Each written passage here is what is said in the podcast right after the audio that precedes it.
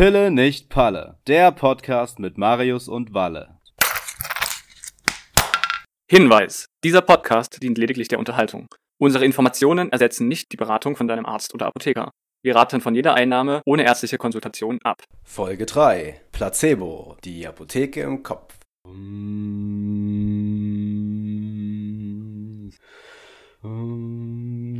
Marius, was machst du da? Ich, äh, Valentin, lass mich, ich muss mich konzentrieren. Ich, ähm, äh, ich will bald meinen Kumpel Marco besuchen und äh, der hat Katzen zu Hause und da muss ich mir immer diese Allergietabletten reinpfeifen, weil ich gegen Katzenhaare allergisch bin. Und äh, ich versuche mich jetzt ein bisschen auf diese Wirkung der Tablette einzulassen, damit das auch wirklich wirkt, damit ich äh, wirklich viel Luft kriege und auch viel schlafen kann. Hm, Valentin, Also du ähm, versuchst Was meinst du? Du versuchst ein bisschen Autosuggestion. Sehe ich das richtig? Ganz genau, das ist hm, autogenes Arzneimitteltraining. Hm. Valentin, manipulierst du dich eigentlich manchmal selbst? Ja, schon. Also ich habe damit jetzt noch nicht so viel Erfahrung. Ich fange damit jetzt gerade erst an. Ich experimentiere da gerade mit der Erfahrung des Alleinseins äh, ein bisschen umher und da gehört das auf jeden Fall dazu. Und ich glaube, das ist auch eine sehr wichtige Erfahrung, weil spätestens, wenn wir sterben, sind wir zu dem Zeitpunkt sehr allein. Und ich glaube, dass es da schon auch einen großen Glaube braucht. Also an irgendwas muss man da schon glauben. Und das ist auch so ein bisschen das, glaube ich, worum es sich ja heute dreht. Ne? Der Glaube oder die Hoffnung auf eine Behandlung, auf eine Therapie trägt zur Wirkung bei. Ganz genau. Wir reden heute über den kleinen Stiefbruder in klinischen Studien, das Placebo. Äh, auch vielen bekannt als der Placebo. Aber wir haben nachgeschaut, wir haben recherchiert, es heißt das Placebo. Ende unserer Recherchen. Das war schon unsere Folge Nummer drei. Bis Das zum nächsten Placebo. Mal. Bis zum nächsten Mal. Tschüss. Nee, das ist natürlich vollkommen Quatsch. Also wir reden heute über den Placebo-Effekt, etwas in unserer Gesellschaft oftmals belächelt ist, weil wir als rationale, moderne Menschen, wir lassen uns doch auf solche Kinkerlitzchen wie Placebo nicht ein. Nee, wir wollen etwas, was über den Placebo-Effekt hinaus wirkt, was groß ist. Aber der Placebo-Effekt ist eben etwas sehr Großes und darüber sprechen wir heute. Heute wird der Placebo-Effekt genutzt, um eben in klinischen Studien eine Wirksamkeit einer Behandlung, zum Beispiel eines Arzneimittels, zu objektivieren. Die Effekte des Placebo-Effekts sind schon lange bekannt und schon Paracelsus umschrieb ihn mit den Worten, ihr sollt wissen, dass die Wirkung des Willens ein großer Punkt ist für die Arznei. W wann, wann hat er nochmal gelebt? Äh, der hat im 15. Jahrhundert gelebt. Also Ah. ich würde es mal noch als dunkles Mittelalter bezeichnen. Aber auf jeden Fall Wegweiser für auch die moderne Medizin, kann man schon so sagen. Aber auch für Spagyrik. Nicht nur moderne Medizin, auch für Spagyrik. Was, was ist das? Was ist Spagyrik? Ja, das ist eine alternative Behandlungsmethodik, der wir uns vielleicht in einer späteren Folge nochmal widmen werden. Sehr gut. So machen wir das. schon, Es schon führt zu weit weg, das führt zu weit weg. Es führt zu weit. Das darum widmen, widmen wir uns an anderer Stelle. Also ähm, der Placebo-Effekt wurde beispielsweise auch im Krieg genutzt, im Zweiten Weltkrieg, wenn die Morphiumreserven knapp wurden. Dann ähm, konnten eben die Sanitäter den Kriegsverwundeten immer noch suggerieren, dass Opium, dass Morphin in einer Spritze vorhanden ist, auch wenn sie nur noch Kochsalz zur, zur Verfügung hatten. Und wer hätte es gedacht? Den Verwundeten hat es tatsächlich geholfen. Was ist ein Placebo überhaupt, Valentin? Äh, der Placebo ist auf, oder Placebo ist auf jeden Fall auch noch der Name einer nicht unbekannten Band, die sich deshalb nach ihm benannte, weil in den äh, 90er Jahren eine ganze Reihe von Bands, wie zum Beispiel Chemical Brothers oder Corner Shop, sich mit einem starken Bezug zu Drogen benannten. Und ja, eine Gruppe von britischen Musikern wollte sich davon abgrenzen und begründete den Namen damals so, dass es eine sehr komplizierte Frage ist, wie man sich denn eigentlich benennen möchte. Und Musiker versuchen einen Namen zu finden, der die Band auf irgendeine Art und Weise repräsentiert.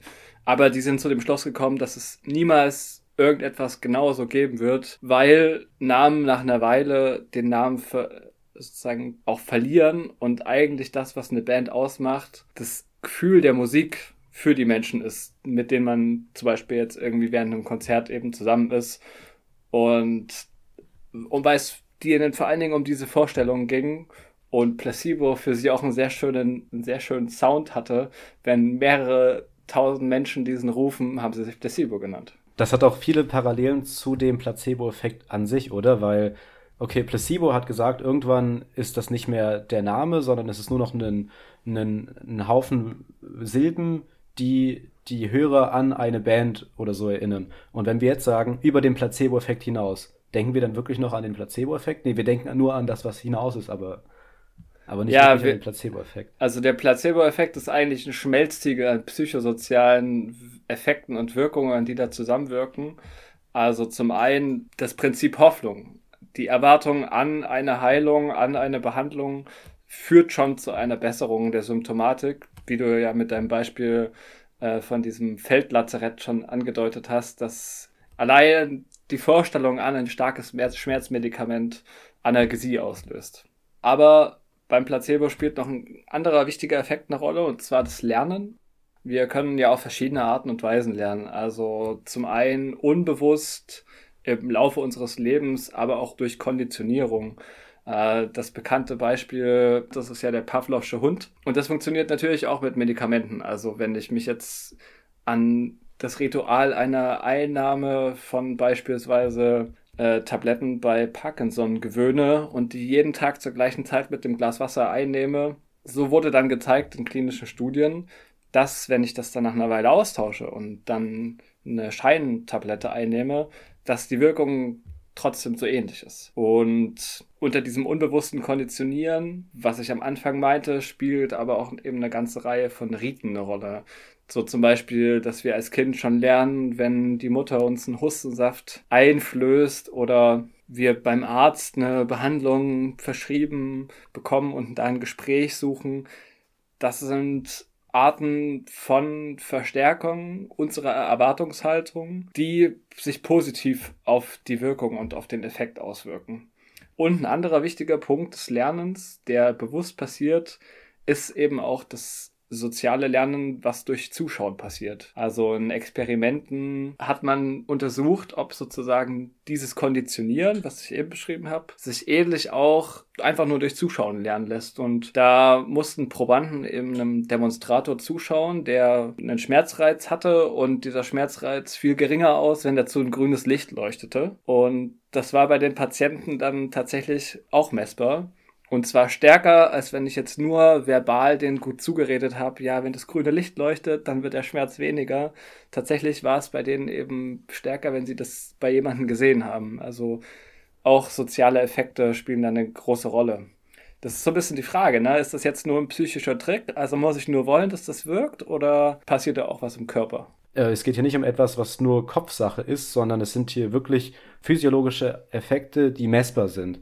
Einmal wird unser Belohnungssystem angeworfen. Dopamin spielt dort eine große Rolle. Dopaminrezeptoren werden aktiviert, gleichzeitig aber auch Opioidrezeptoren. Ah, warte, wenn ich dich da kurz unterbrechen darf. Sehr gern, Valentin. Äh, ist es nicht so, dass Dopaminrezeptoren evolutionstheoretisch auch mit einer Erwartungshaltung verbunden sind, dass sich ein Zustand bessert? Spielt da nicht auch das Dopaminsystem eine Rolle? Auf jeden Fall. Ähm, Und so kommt es eben auch daher, dass Menschen mit einer höheren Empathie und die äh, eher als Optimisten gelten, bei denen Therapien im Grunde genommen öfter, öfter arbeiten. Man kann bei diesen Menschen höhere Dopaminspiegel im Gehirn messen und bei denen werden dann wohl auch Placebos stärker wirken als bei jemandem, der dort geringere Werte zu verzeichnen hat. Ich sag das jetzt mal so, aber es stimmt. Klar, stimmt klingt spannend, klingt spannend. Also ich bin auf jeden Fall auch sehr leichtgläubig. Mich hast du überzeugt. Auf jeden Fall, wenn ich das sage als Gott in blau-weiß gestreift, dann muss das stimmen. Aber nicht nur Dopaminrezeptoren werden durch den Placebo-Effekt aktiviert. Man kann auch messen, dass bei Leuten physiologisch das Stresshormon Cortisol gesenkt wird im Blut. Ähm, Ich verweise darauf an unsere Folge Nummer 1, Viva la Cortison. Sehr empfehlenswert. Und, und des Weiteren werden auch Opioidrezeptoren aktiviert. Nehmen wir an, in einer Studie bekommt die eine Hälfte der Patienten ein Morphinpräparat und die andere Hälfte bekommt Placebo. Dann werden bei allen Patienten Opioidrezeptoren im Gehirn aktiviert. Der Unterschied ist, dass beim Placebo es körpereigene Opiate sind, also Endorphine, die diese Rezeptoren aktivieren. Beim Morphin ist es eben das Morphin selbst noch dazu, die diese Rezeptoren aktiviert. Man hat in einer Studie das Ganze untersucht, indem man den Patienten zusammen mit dem Placebo Naloxon, das ist ein Arzneimittel, was diese Opioidrezeptoren blockiert, gegeben hat. Und man hat gesehen, dass ein Placebo zusammen mit dem Naloxon gegeben seine Wirkung gegen Schmerzen nicht mehr so stark entfalten kann. Logisch, weil die Rezeptoren blockiert werden. Also lässt sich zusammenfassen, dass dieser Placebo-Effekt untrennbar mit jeder Behandlung verbunden ist und deshalb die Aussage über den Placebo-Effekt hinaus schon auch ein bisschen eine schwierige ist, weil natürlich der Placebo-Effekt schon auch einen sehr wichtigen Teil in der Behandlung ausmacht. Einer der führenden Forscher auf dem Gebiet der Placebo-Wirkung, der Herr Fabrizio Benedetti, beschreibt dieses Phänomen als Ungewissheitsprinzip. Das meint, dass diese Wirkungen nicht zu trennen sind, weil pharmakodynamische Effekte immer durch den Akt der Verabreichung überlagert werden. Und die Aussage, dieses Mittel wirkt nicht über den Placebo-Effekt hinaus, manchmal auch sehr viel meinen kann. Denn früher war das eine Zeit lang auch ja das Einzige, was die Medizin zu bieten hatte, oder? Ja, du sagst es, Valentin. Was ist die klassische Medizin, bevor wir diese ganzen Wirkstoffe hatten, die erst in den vergangenen 100 Jahren zugelassen wurden?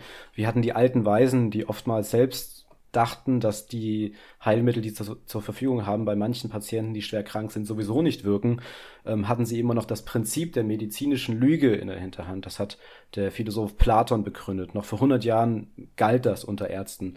Will heißen, man weiß, wenn man nichts hat, kann man den Patienten immer noch einreden, diese Behandlung, die wir gerade haben, wirkt richtig gut. Und oftmals wirkt das auch. Aber was haben wir hier? Nichts anderes als den Placebo-Effekt. Und in dem Moment, wo wir angefangen haben, unsere medizinischen Therapien in Studien gegen Placebos testen zu lassen, haben wir zum ersten Mal eine Demokratisierung der Medizin, in der Patienten nachvollziehen können, ob eine Therapie wirklich wirkt oder ob es nur etwas ist, was der Arzt dir einreden möchte. Du sagst es, durch die evidenzbasierte Medizin haben wir es geschafft, dass Behandlungen und Therapien nicht mehr nur auf Basis von Koryphäen und einzelnen Experten kundgetan werden, sondern dass es allgemein anerkannte Standards für Behandlungen gibt. Zum Beispiel in Leitlinien, die eben untermauert sind mit klinischen Studien, wo eine ganze Reihe von ähm, Kriterien auch erfüllt sein müssen, um bestimmte Effekte eigentlich sogar auch zu minimieren oder rauszurechnen. Zum Beispiel ja die Verblindung, also dass nicht nur der Patient, sondern auch im besten Falle der behandelnde Arzt nicht wissen soll, ob er jetzt ein Placebo oder ein äh, klinisches Prüfpräparat verabreicht. In der Praxis, wie du da mir mal erzählt hast, ist das ja anders, ne? Ja, ganz genau. Es gibt Studien, dass in der Praxis bei zwei Drittel aller Studien, die eigentlich maskierte, placebo-kontrollierte Studien sein sollen. Das heißt, wo niemand weiß, wer Placebo bekommt und wer wirkliches Arzneimittel, was heißt hier wirkliches Arzneimittel, Arzneimittel mit Wirkstoff über den Placebo-Effekt hinaus, dass bei zwei Drittel der Studien die Patienten sich im Klaren sind, dass sie nur ein Placebo erhalten haben. Also es wird in der medizinischen Forschung auch viel Schindluder getrieben. Aber in der Praxis seltener hoffentlich eine wichtige Frage ist natürlich auch, wie wollen wir den Placebo-Effekt therapeutisch nutzen? Du hast vor uns doch schon angesprochen, das mit der Ethik. Da sind wir ja auch in der Medizin vorangeschritten. So, wir haben die Aufklärung erlebt und die Aufklärung hat sich auch in der Medizin durchgesetzt. Das ist heutzutage gängige und notwendige Praxis, Patienten über Nutzen und Risiken von Behandlungen aufzuklären. Das beinhaltet auch Scheinbehandlungen. Davon kann man oder kann der Arzt gegebenenfalls im Rahmen der therapeutischen, des therapeutischen Privilegs abweichen, wenn die Scheinbehandlung auf Nichtwissen basiert und andere wirksame Behandlungen nicht eingesetzt werden können oder nicht zur Verfügung stehen. Denn genau prinzipiell sind Ärzte und Heilberufe verpflichtet, eine wirksame Therapie anzuwenden. Und das wird jetzt gebrochen, wenn durch eine Scheinbehandlung es eben zu einer Schädigung, Chronifizierung dieser Beschwerden kommt. Das beinhaltet ja aber auch, dass zwischen Arzt und ähm, Heilberufler eine wichtige Beziehung existiert, und ein Vertrauen da ist. Du sagst es, Valentin. Darauf beruht der Placebo-Effekt, auf einer vertrauensvollen Beziehung zwischen dem Vertreter des Heilberufes, also dem Arzt oder Apotheker, und dem Patient. Und die Frage beim Placebo ist eben natürlich immer einmal, äh, wollen wir Patienten täuschen, dürfen wir Patienten täuschen? Die andere Frage ist aber auch, der Placebo-Effekt ist immer da. Wir müssen uns dem Ganzen bewusst machen, dass der Patient unweigerlich davon profitiert, wenn wir mit unserem Patienten vertrauenvoll umgehen. Hinzu kommt noch ein weiterer Punkt. Wir müssen unsere Patienten gar nicht täuschen, denn Studien haben gezeigt, dass auch ein offener Placebo wirkt, bei denen Patienten sich voll und ganz im Klaren sind, vorher vom Arzt oder dem Apotheker aufgeklärt wurden, dass sie nur ein Placebo erhalten.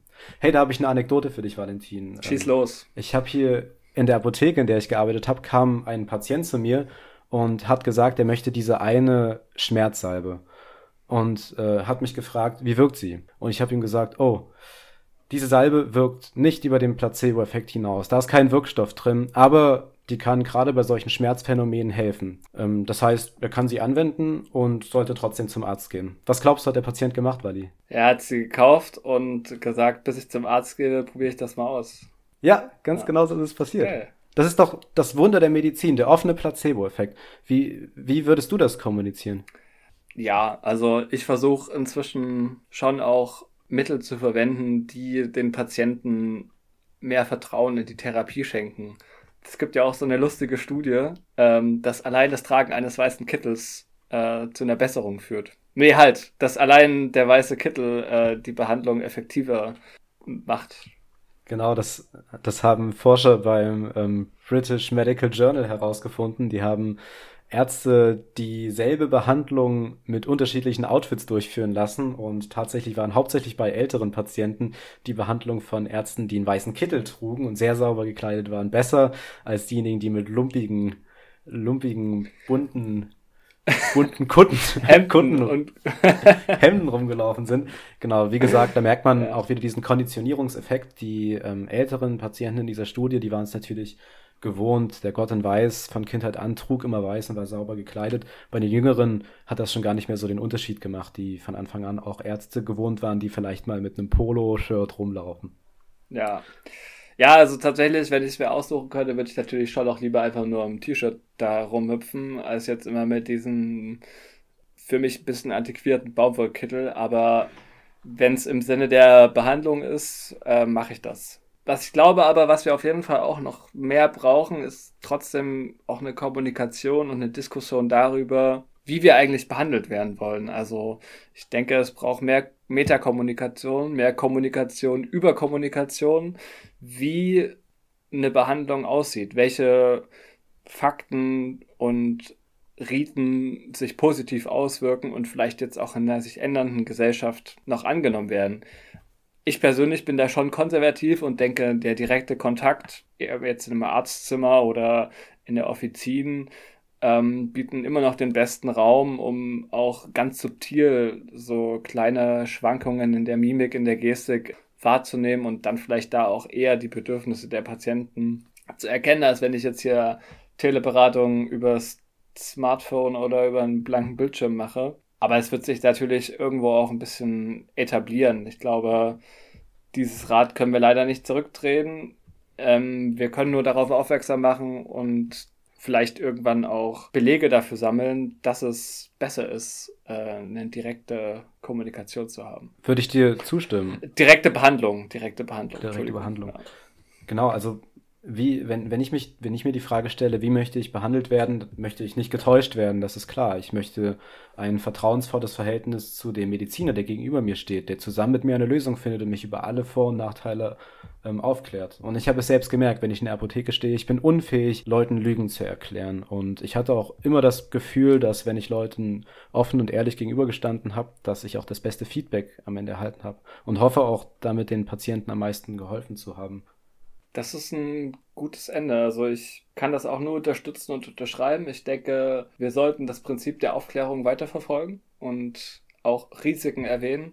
Ich glaube, es ist aber eminent wichtig, dass man immer mit einer positiven Sache rausgeht. Also man sollte ein Beratungsgespräch über eine Behandlung zum Beispiel jetzt nicht mit dem Risiko irgendeiner schweren immunologischen Reaktion, die mit dem Risiko von 1 zu 1000 und weniger auftritt, beenden, sondern immer den Wunsch und die Perspektive für, von Besserung ausdrücken. Be beenden wir das Ganze noch mit einem hypothetischen Beratungsgespräch. Oh ja. Also Valentin, ich äh, komme jetzt hier gerade in die Apotheke, in der du gerade arbeitest, rein. Na, na, na, na, na. Ähm, hallo, Herr Apotheker, ich suche etwas gegen meine Schlafstörung. Zum Arzt will ich nicht. Was haben Sie da? Ja, seit wann haben Sie diese Schlafstörung? Sind die jetzt schon eine Weile bei Ihnen oder ist das jetzt gerade akut? Seit einer seit Woche. Einer Woche. Und haben Sie da was im Verdacht, wovon das kommt? Stress. Aber ist es jetzt kurzzeitig äh, für, von wenigen Tagen oder liegt Ihnen da schon länger was auf dem Herzen? Nö, es ist ein relativ kurzzeitiges Problem. Aber Herr Apotheker, haben Sie denn ein Mittelchen für mich? Schlafsterne, hat mein Arzt gesagt, darf ich nicht. Baldrian will ich nicht. Meine Katze dreht von Baldrian durch. Wenn Sie jetzt hier was möchten, ohne dass Sie zum Arzt gehen, dann sind die Behandlungsoptionen jetzt in der Tat recht beschränkt. Also. Was haben Sie denn da hinten stehen? Warten Sie mal kurz, Herr Apotheker. Was steht denn da bei Ihnen im Regal? Das mit P. Pille, Plalla. Pille, Palle? Platz, pl, Placé. Was ist das? Placebo? Das würde ich gern haben. Hilft das? Ja, das sind Tabletten, die wir verkaufen für Scheinbehandlungen auf Wunsch einzelner Patienten. Wir haben Stammkunden hier, die lassen sich gerne mit einem offen deklarierten Placebo behandeln. Das ist sozusagen, das sind Tabletten, da ist kein chemischer Wirkstoff enthalten.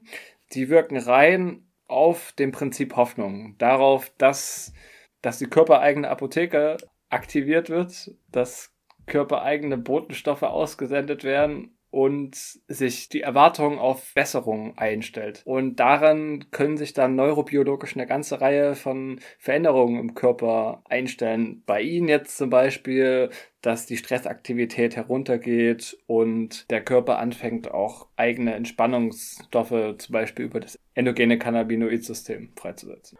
Das klingt interessant. Kann ich mit Karte zahlen? ja, äh, ich muss Sie aber immer noch mit dem Verweis auf Ihren Arzt, falls es jetzt sozusagen dennoch zu keiner Besserung kommt, ent entlassen. Okay. Kart Kartengerät ist da drüben. Bitte einmal auflegen. Okay. 5,60 Euro. Okay. Darf ich noch einen Umschau mitnehmen? Na klar. Bitteschön. Die vom ersten. Danke. Habe ich schon da. Ah. Gerne. Tschüss. Schönen Nachmittag.